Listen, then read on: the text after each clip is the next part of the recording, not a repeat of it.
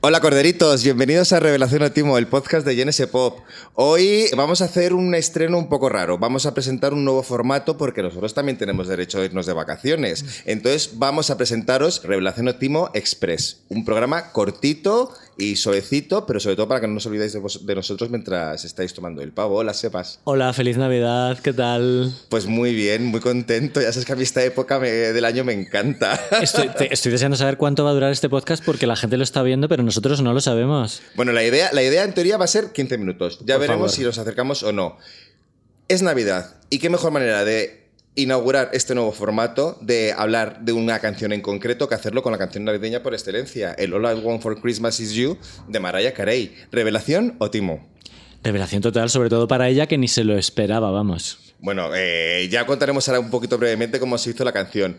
Pero quiero, debo decir también que tenemos aquí con nosotros otra vez a Ana Serrano, que la hemos traído por dos razones. Una, porque es la única persona que conocemos que tiene una foto con Mariah Carey y que ella sale con los ojos cerrados, que hay que ser pava. Y dos, porque es la única persona también que ha ido a verla, que conocemos, que ha ido a verla al concierto navideño. Hola, Ana. Buenas noches, ¿qué tal? Muy bien, muy contenta. Muy contenta. ¿Qué nos puedes contar de la experiencia de ver a Mariah Carey en, en concierto? Pues la verdad es que fui con, con la- muy pocas expectativas y pensando que, bueno, pues ahí estoy y me lo pasé súper bien. Pero me lo pasé, o sea, eh, creo que me senté dos minutos en todo el concierto, no paré de bailar. Yo también estuve, me lo pasé muy guay, ¿eh? ¿Tú Eh, también estuviste? Yo también estuve. Hacéis todas mis espaldas. Yo también estuve, me acreditaron, me invitaron y tengo que decir lo mismo, que yo no soy muy fan nunca de María Carey, que ya invitaremos otro día a un fan de María Carey para repasar sus discos. Hoy no es el día, hoy es el día de Navidad y de ser felices. Y Marea, Maraya me hizo súper feliz en ese concierto. Se ríe mogollón de ella misma, Está entregadísima, además. canta muy bien. Bueno, sí, sí, hace. bueno, todo lo de que rompe vasos me lo creo. O sea, esa señora. Yo pensé que iba a hacer más playback y tal, pero realmente eh, canta bastante y la verdad es que me, lo- me lo pasé súper bien. se mueve poquito, es un poquito así como un Muppet, pero bueno, o sea, teniendo en cuenta que canta tanto. Y, y el concierto es- tiene mucho sentido del humor cuando hablaba y decía, ay, pues no tengo ni idea de hablar español, ja, ja, ja. Es muy Bueno, graciosa. ¿vos- ¿Vosotros por qué creéis que se ha convertido esta canción en el mito que soy? Porque yo que recuerdo cuando vino Juan Sanguino a hablar con nosotros de, de Adele, hablaba de cómo ella se ha, ha sido capaz de abrazar la autoparodia con, con respecto a esta canción. Que entiendo la autoparodia, pero también me parece una canción que realmente, objetivamente, es buena canción. Será navideña, pero me parece una canción muy buena. A ver, aquí hay un melón abierto para media hora. Eh, es muy interesante lo que dijo Juan Sanguino de que ella ci- ciertamente ha abrazado su imagen más kitsch, que es una cosa que yo no me esperaba de ella en los 90, que parecía como una muñequita un poco... Sí, era otra cosa. Era otra cosa. Sexy, sí. Y de repente, una de las cosas que más eh, llama la atención de All I, Want All I Want for Christmas Is You es que es una canción que ha escrito ella. Porque Without You, que fue la canción con la que la conocimos en España, era una versión y, Sí. y mucha gente pensaba pues que las cantantes de R&B no escribían sus canciones o, las que, o lo que sea. Y ella escribía bastantes de ellas y entre ellas esta que le ingresa cuánto dinero al año, exactamente. Eh, no, no, no lo sé, es, es un dineral. Esto sí que es un milagro de Navidad. Un milagro porque además era el paso más raro para dar después de haber sacado un disco como el Music Box, que es el que tenía Without You en el 94. O sea, que después de sacar ese hitazo, te pongas a hacer un disco navideño, que por aquel entonces no se llevaba nada lo de los discos navideños. Y ella, de hecho, no quería. Fue su marido Tommy Motola el que le dijo: Venga, María, graba, graba, graba. Y en 15 minutos la sacó la canción. Que nunca ha habido unos 15 minutos más. no sé si habéis tenido algún polvo que sea tan rentable Tan como los 15 aprovechadito. minutos de esta canción. Un polvo de 15 minutos es largo o corto, yo ya no sé calcular. Yo tampoco, en términos Mariah Carey son la leche. Pero nada, está ahí el mito, ¿no? Eh, que se grabó en 15 minutos, que la grabó un, ver- un verano en su casa de los Hamptons, que no podía ser en otro sitio, y que para grabarla rodeó toda la casa de decoración navideña, que también es algo muy excen- la excentricidad. Y luego eh, tiene una cosa muy guay esta canción, que por eso creo que también funciona como villancico popular y mainstream, que es, no es muy religioso. Es una canción que no tiene cosas religiosas, no tiene... No sé si habéis parado a analizar la letra. Es, de la Navidad actual que, se celebra a la vez que Hanukkah, que gente de todas las confesiones al final se une y acaba poniendo el árbol, aunque no crean en Dios. O yo misma soy atea perdida y pongo todos los mm, parafernalias. Es la Navidad actual que es fiesta. Yo creo que es uno de los secretos del éxito de la canción, sin lugar a dudas, ¿no? Eh, se basa en estándares... Esa es Mariah Carey que viene a, buscar los royalties. Mariah pasa. Ya está aquí tu cheque. Claramente, eh, la canción es puro girl group de los 60, tiene cosas de los 50, tiene cosas de los 40, de manera que una persona que tiene 70 años conecta con ella porque es la música que de cuando eran pequeños, pero la letra nos está contando efectivamente una historia actual de lo que quiero por Navidad. Eres tú, cariño. Claro, pero es que además es comunista esta canción porque dice, no quiero regalos, no quiero que me compres nada, te quiero a ti. Ecológico, es todo muy ecológico. Es, es, la- es- ella. es el anti-María, totalmente, por otro lado. Por otro lado, porque ya es bien que luego sacan las letras bien de. Bien de bling bling. Bien de bling bling. Lo curioso es que, este, lo- como tú decías, Sebas, es una canción original escrita por ella, que hay muy pocos villancicos que tengan esta, esta dimensión siendo originales. O sea, parece mentira que esta canción se escribiera hace 27 años, que parece que la, la- la lleva con nosotros toda la vida. Habrá gente que piense que es como el Jingle Bells o como los peces en el río. A mí me da un poco de. O sea, dentro de todo lo que me alegro de la reivindicación de las divas de los 90 y tal y de las artistas femeninas, al principio tenía un poco de tirria porque yo iba con Last Christmas de Wham. Ya, claro. Y ya siempre es como. Vale. se, la, se la- se la comido con patatas, ¿eh? Sigue entrando en listas las Sí, Christmas, sí, sí, ¿eh? sí, y, sí. y siempre compite ahí, pero se queda en el top 10 o en el top 40 y esta canción es que llegó al número uno por primera vez en el 2019. En ¿Cuál? Estados ¿Esta? Eh, la de Mariah Carey por primera vez fue número uno en 2019 en Estados Unidos y en 2020 en Reino Unido. Es muy fuerte. Fue cuando esa gira, precisamente.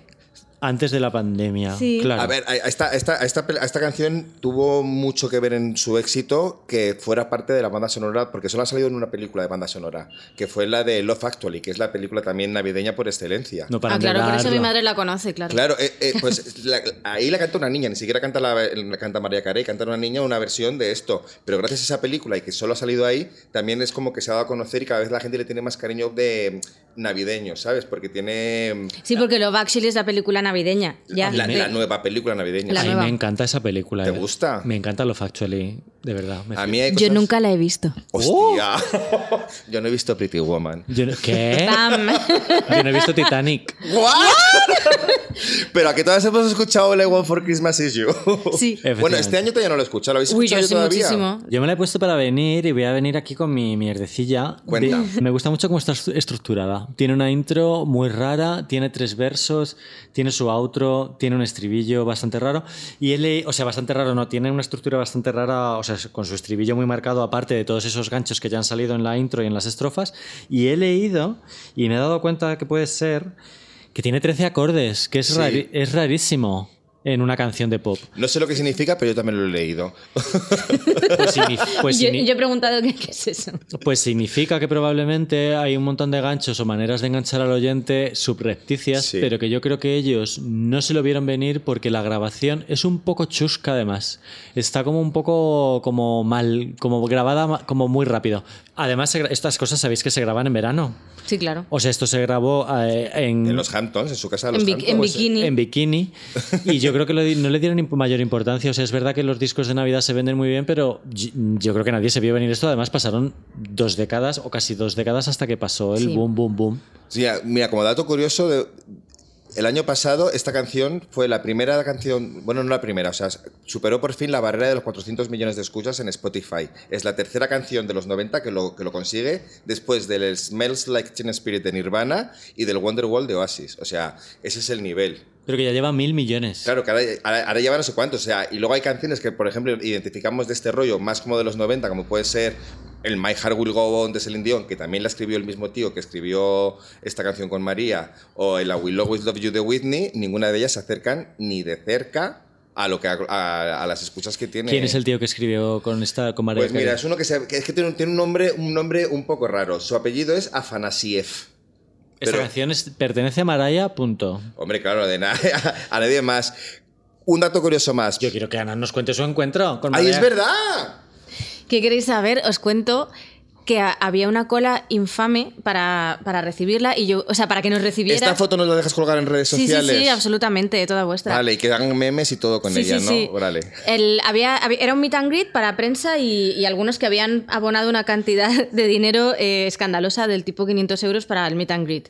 Entonces lo- los, los de prensa entrábamos los últimos y estábamos en una cola en el, en el WeThink a, a cero grados. Yo decía, yo me voy a mi casa, yo, o sea, yo no he venido aquí a ver a esta señora. Bueno, pues al final unos, unos guardaespaldas de tres metros de altura ya por fin abrieron las puertas y me, y me dicen, me susurran al oído, no la toques ni te acerques mucho. Y yo, ok, yo, eh, yo para, lo- para quien no lo sepa, mido un metro y medio. Entonces me acerqué, ella estaba subida como en una, como en una plataforma, me subí a esa plataforma, ella era altísima, llevaba unos tacones altísimos, pero era como una virgen. O sea, estaba súper iluminada, maquillada, claro. Pues como una auténtica diosa, pel- el pelo perfecto, eh, una- unas uñas de porcelana maravillosas, toda llena de joyas.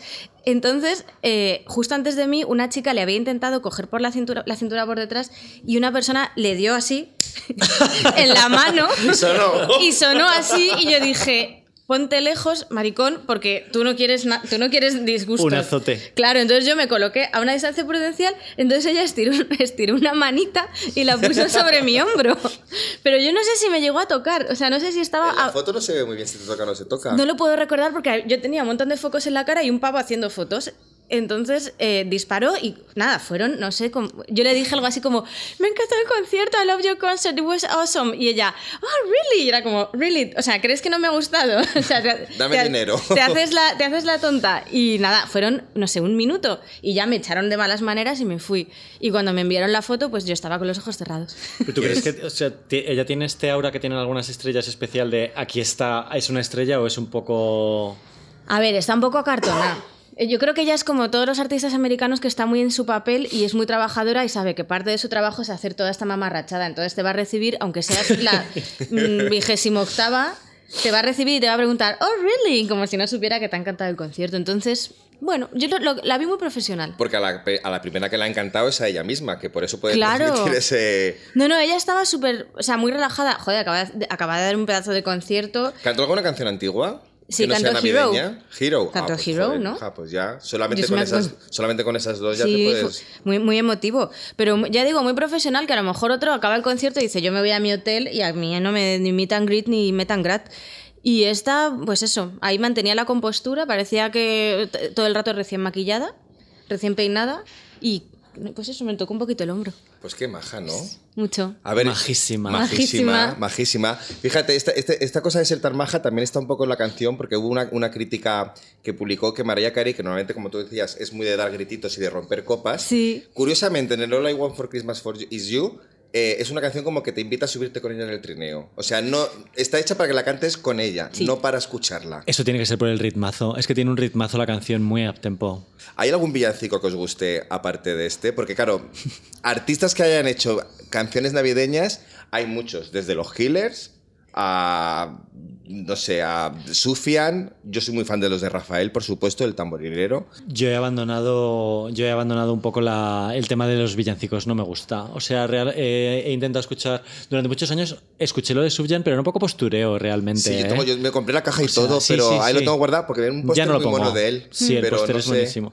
Me, he puesto, me pongo un poco los de Tracy Thorn, pero en realidad yo como que ya paso. O sea, es que Mariah Carey se lo ha comido Es todo. que es, sorry. ridículo, es, que, es que es ridículo querer hacer un disco navideño después de esto. O sea, que nosotros siempre a favor del de Marayato. Yo no lo he escuchado. Yo te recordaré, Sebas, que yo creo que Claudio no estaba, que tenemos unos vídeos cantando campana sobre campana. Gracias por la información. Y ese, eh, eh, des- creo que des- eh, los debo conservar por ahí, alguna vez lo he visto y me gusta mucho campana sobre campana. Perdona, ¿y por qué, y por qué no estaba yo? Porque tú yo que he estabas en en un, co- Salamanca. en un coro infantil cantando villancicos todas las que navidades. estar en primera fila en, todos los conciertos. La muerte en los, supuesto. en los entierros. Venga ya, feliz Navidad. Venga, Ana, que feliz Navidad, que os traigan cosas muy bonitas los Reyes Magos. Yo ¿eh? todo lo que quiero eres tú. Venga, y yo también. Bye. Bye.